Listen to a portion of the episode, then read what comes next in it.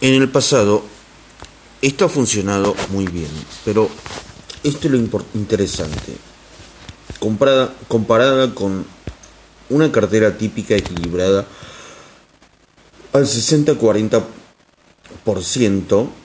60% en el SIP 500 y 40% en el índice Barclays Aggregates Bond. La alza con más acciones y mayor riesgos funcionó mucho mejor. Aparte de que con la tradicional cartera al 60-40% tendríamos que haber asumido casi un 80% más de riesgo. Desviación típica para obtener resultados que aún así seguirían siendo algo peores que los de esta cartera al Season con más acciones.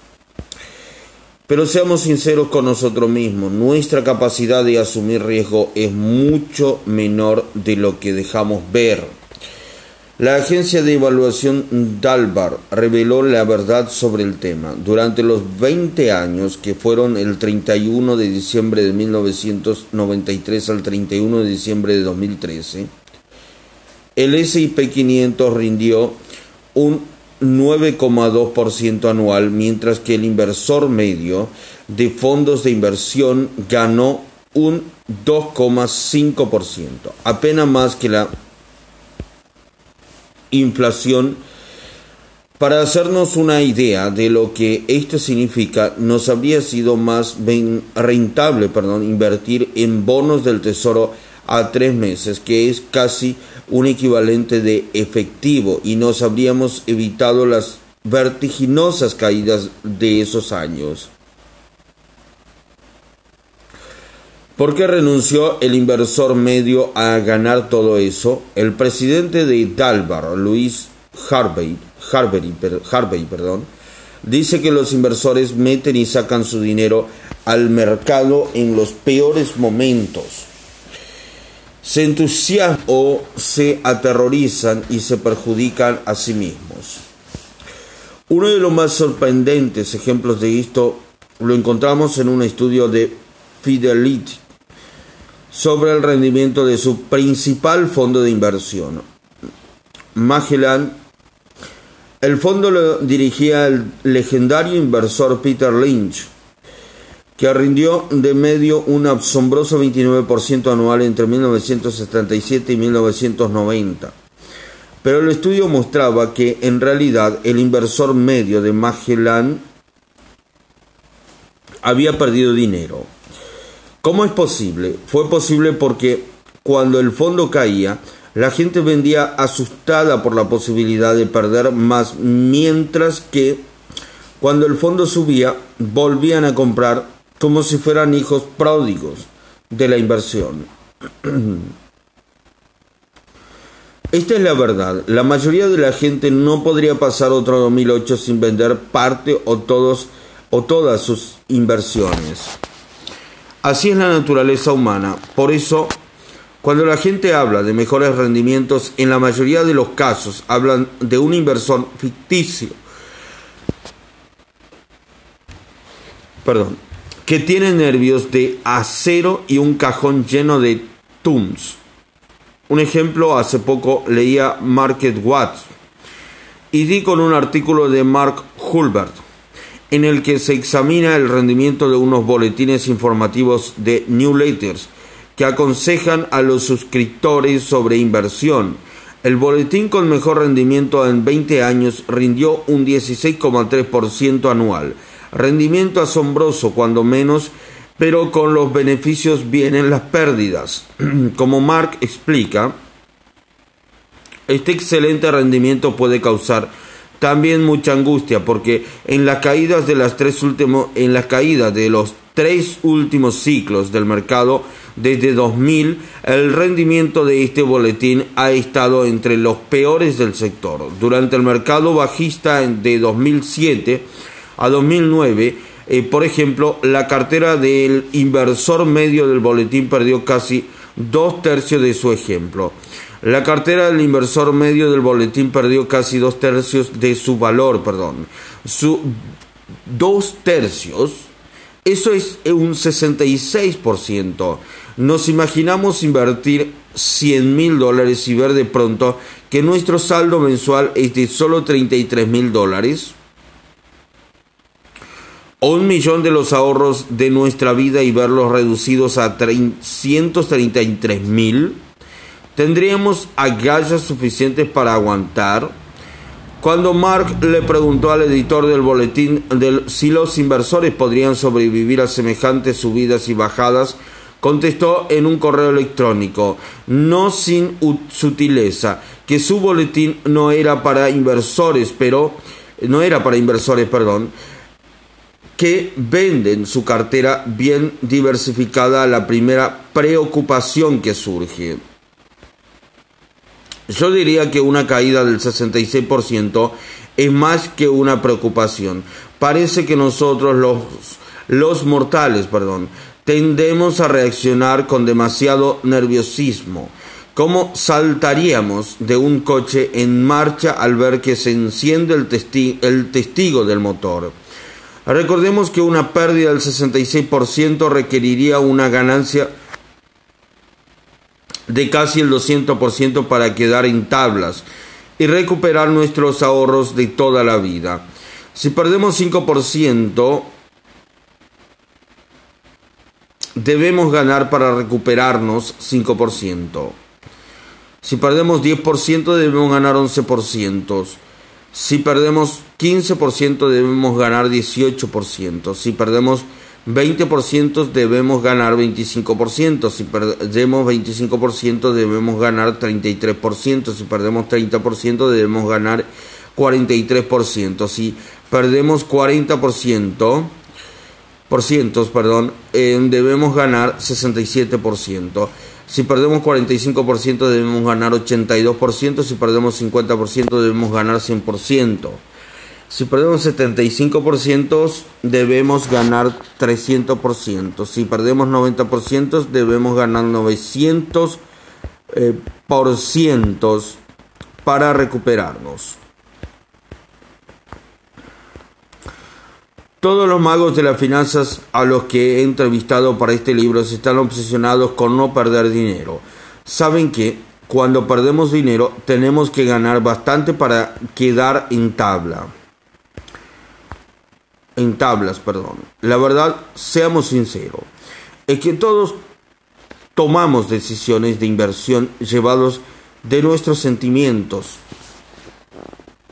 Todos somos seres emocionales y hasta los mejores inversores del mundo luchan con sus miedos. La cartera Al nos protege no solo de todo posible entorno, sino también de nosotros mismos. Nos proporciona un soporte emocional que evita que tomemos malas decisiones. Si nuestra mayor pérdida de los últimos 75 años ha sido del 3,93%, ¿qué probabilidad hay de que nos asustemos y vendamos todo? Y en 2008, en plena hecatombe, cuando todas las carteras se desplomaban si la nuestra solo hubiera perdido un 3,93%. ¿Cuán tranquilo no nos habríamos sentido? Con que aquí la tenemos. La receta para todas las estaciones que nos... Perdón. Con que aquí la tenemos. La tercera, para todas las estaciones, la receta, perdón, para todas las estaciones que nos brinda el Masterchef Ray Dalio. Y en lugar de esperar en tener 5 mil millones de dólares, la tenemos aquí. Por los pocos dólares invertidos en este libro, la ha aplicado incluyendo el apalancamiento financiero y planteándola de una manera más pasiva, sin tratar de superar el mercado por elección de acción de acciones, perdón, ni predicción del futuro.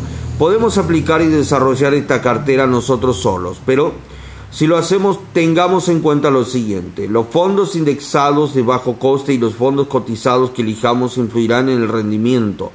Es fundamental buscar los más eficientes y menos costosos.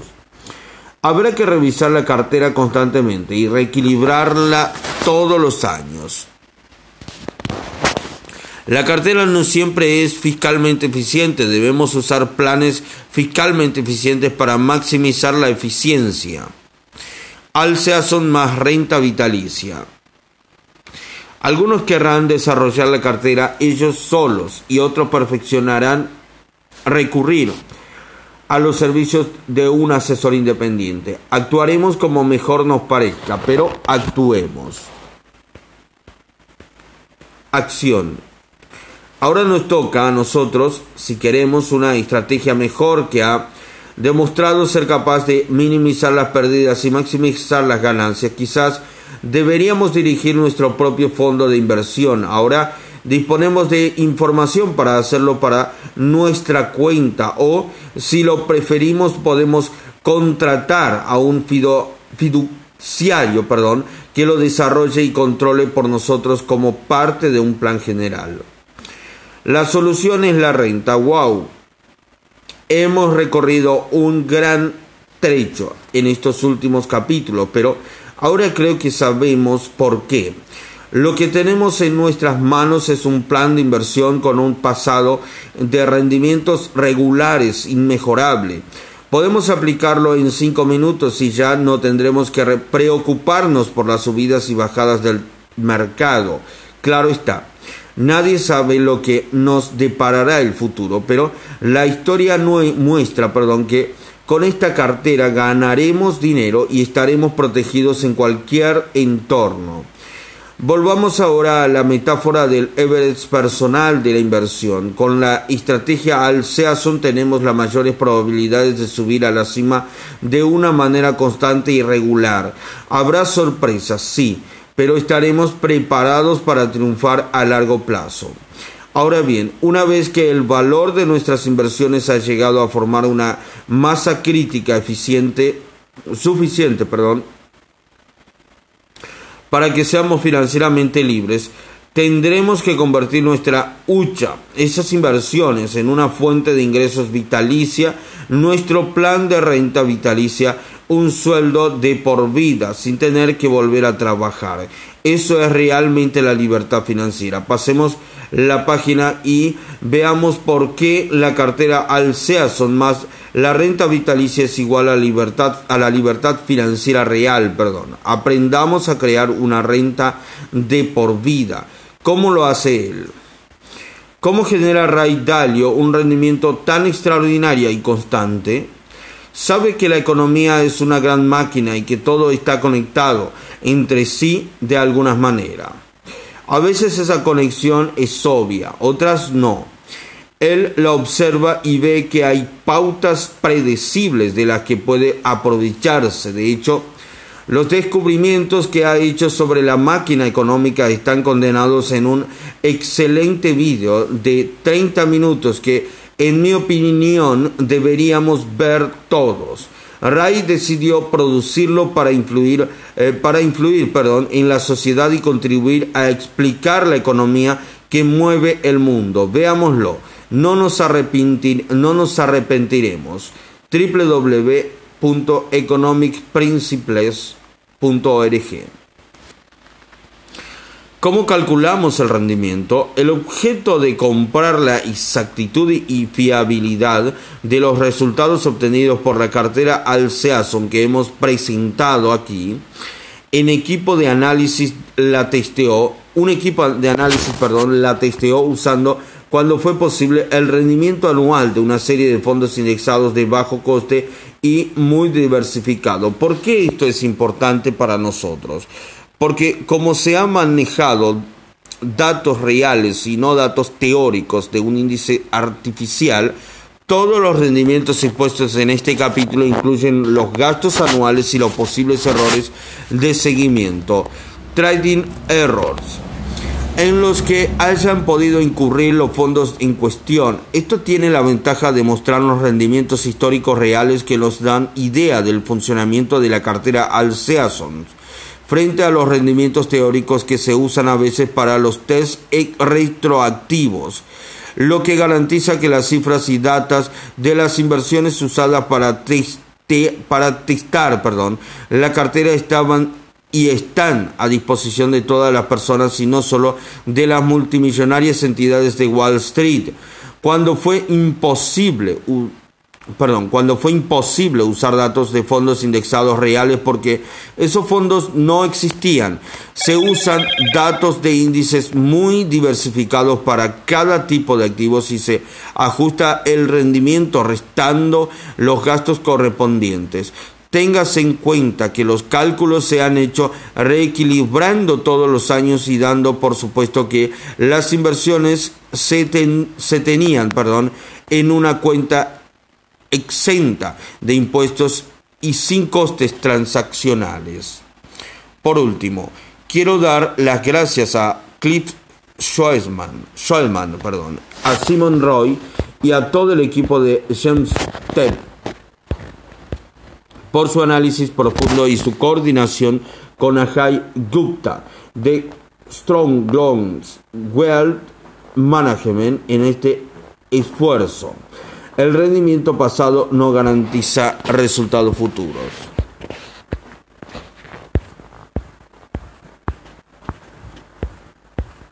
Capítulo 5.3. Libertad. Creemos nuestro plan de renta vitalicia. Una jubilación feliz depende de que tengamos una renta de ingresos vitalicia. Team 30 de julio de 2012.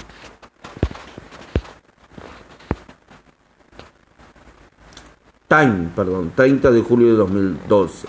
Una jubilación feliz depende de que tengamos una fuente de ingresos vitalicia. Time, 30 de julio de 2012.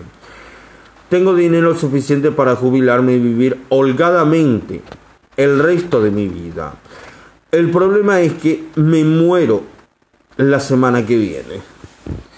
Anónimo. Tengo dinero suficiente para jubilarme y vivir holgadamente el resto de mi vida. El problema es que me muero la semana que viene. En 1952, en 1952, Edmund Hillary condujo la primera expedición que escaló la cumbre del Monte Everest. Una hazaña que parecía imposible. La reina de Inglaterra enseguida lo nombró caballero pasando a llamarse Sir Edmund Hillary. Sin embargo, muchas personas creen que Sir Edmund Hillary no fue el primero que llevó a cabo aquella proeza. Se cree que la, le precedió, perdón, George Mallory casi 30 años antes. Entonces, si George Mallory alcanzó la cima del Everest en 1924, ¿por qué se llevó Edmund Hillary toda la fama con nombramiento de caballeros incluido? Porque este no solo llegó a la cima, sino que también bajó de ella. George Mallory no tuvo tanta suerte como la mayoría de los que murieron en el Everest. Fue el descenso el que resultó fatal. Invertir para qué exactamente. Invertir para qué exactamente. Muchas veces le pregunto a la gente, ¿para qué inviertes? Las respuestas son muchas y variadas rendimiento, crecimiento, activos, libertad, diversión, ras, rara vez oigo la respuesta que más importa, renta. Todas necesitamos contar con una renta, con unos ingresos que lleguen a nuestra cuenta corriente todos los meses. Con la regularidad de un reloj nos imaginamos lo que sería no tener que preocuparnos de pagar las facturas ni de quedarnos sin dinero. Nos imaginamos lo que sería no tener que preocuparnos de pagar las facturas ni de quedarnos sin dinero. O poder disfrutar de la libertad de viajar sin preocuparnos de nada. O no temer ver nuestro saldo mensual ni tener que rogar que el mercado resista. O poder donar tranquilamente a nuestra iglesia o a nuestra organización benéfica preferida y no tener que preocuparnos de si podremos seguir donando todos sabemos instintivamente que los ingresos son libertad. Gritemos desde las colinas como hace Mel, Mel Gibson perdón, en la película Bird. Los ingresos son libertad. Y la falta de ingresos es angustia, la falta de ingresos es penuria, la falta de ingresos no es una posibilidad que podamos aceptar para nosotros ni para nuestra familia, que esta sea nuestra divisa. Jeffrey Browns, experto en jubilación y asesor de la Casa Blanca, lo dijo mejor en un artículo de Forbes. Lo más importante de nuestra jubilación es asegurarnos unos ingresos. Los ricos saben que el valor de sus activos, acciones, bonos y oro y demás fluctuará siempre, pero no podemos gastar activos, solo podemos gastar dinero en efectivo. En el año 2008, mucha gente con activos inmobiliarios, sobre todo, vieron cómo los precios se desplomaban y no podían vender.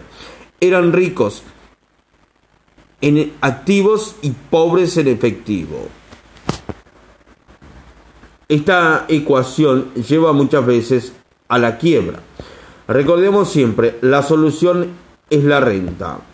Al final de esta sección dispondremos de las herramientas que necesitamos para asegurarnos exactamente los ingresos que deseamos, deseemos, perdón. Es lo que llamo seguro de ingresos, una manera segura de tener un sueldo de por vida sin necesidad de trabajar en el futuro, de saber con absoluta seguridad que nunca nos quedaremos sin dinero. Y sabemos que que solo tenemos que decidir cuándo queremos empezar a percibir esa renta. Hay muchas maneras de asegurarnos esos ingresos, así que veremos unos cuantos métodos para ellos. Uno de ellos interesantes tiene otras grandes ventajas. Es el único instrumento financiero que nos ofrece los siguientes. Una garantía del 5% de, nuestra, de nuestro depósito, perdón. No perdemos nuestro dinero y lo controlamos en todo momento.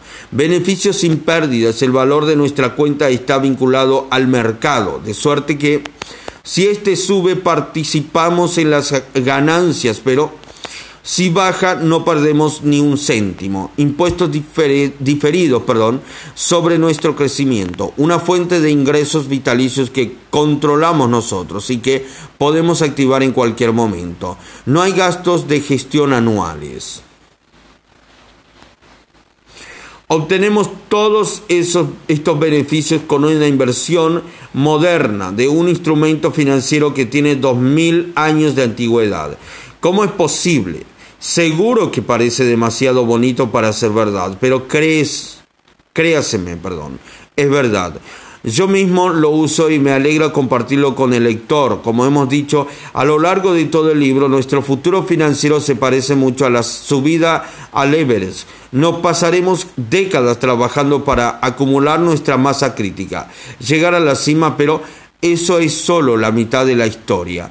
Si reunimos esa masa crítica, pero no trazamos un plan que la convierta en unos ingresos que nos duren toda la vida, nos pasará lo que a George Mallory. Moriremos bajando la montaña.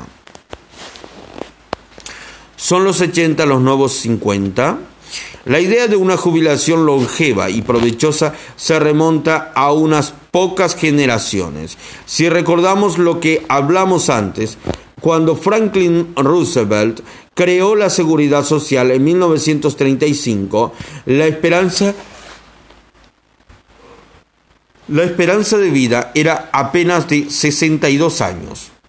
Y como la pensión no empezaba a cobrarse hasta los 65, solo un pequeño porcentaje de los trabajadores recibían las ayudas.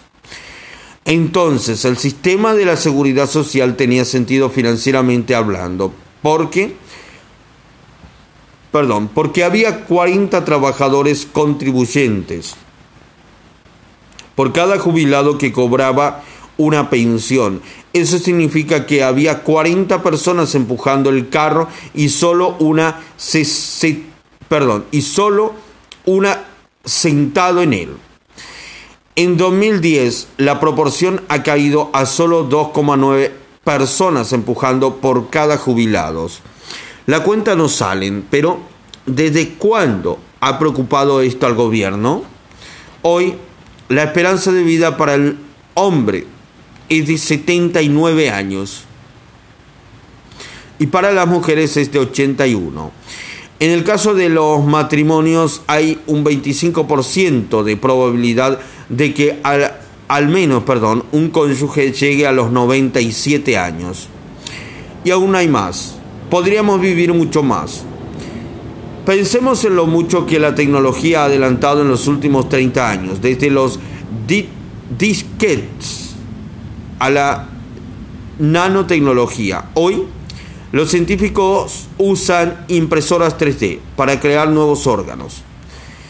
Los investigadores pueden emplear células humanas tomadas delicadamente de nuestra piel para imprimir una oreja, una vejiga o una tráquea completamente nuevas.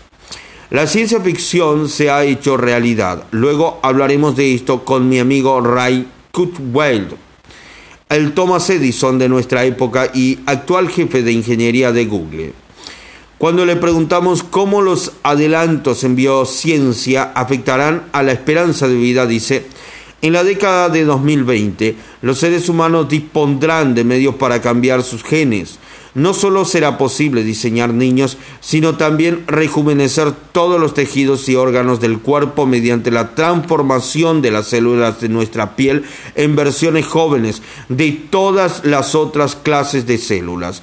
Podremos reprogramar nuestro sistema bioquímico para que no enferme ni envejezca, con lo, con lo que la esperanza de vida se alargará muchísimo.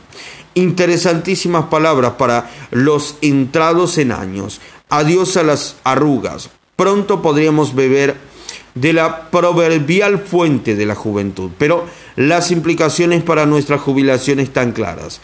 Nuestro dinero tendrá que durar más de lo que pensamos. Nos imaginamos lo que pasaría si Ray tiene razón y los baby boomers viviéramos hasta los 110 o 120 años. ¿Cómo, sería la, ¿Cómo será perdón, la tecnología que cambiará la duración de la vida de los millennials? Nada será más importante que asegurarnos una renta vitalicia, un sueldo que percibamos mientras vivamos será nuestro mejor activo. Cuando era joven creía que el dinero era lo más importante de la vida, ahora que soy viejo lo sé. Oscar Wynne. Cuando era joven creía que el dinero era lo más importante de la vida, ahora que soy viejo lo sé. Oscar Wynne. La regla del 4% ha muerto. A principios de los años 90, un planificador financiero californiano inventó lo que llamó la regla del 4%. La regla decía que si queremos que el dinero nos dure toda la vida, podemos sacar un 4% anual de nuestro dinero siempre que tengamos una cartera equilibrada con el 60% invertido en acciones y el 40% en bonos. Y podemos aumentar la cantidad cada año para compensar la inflación.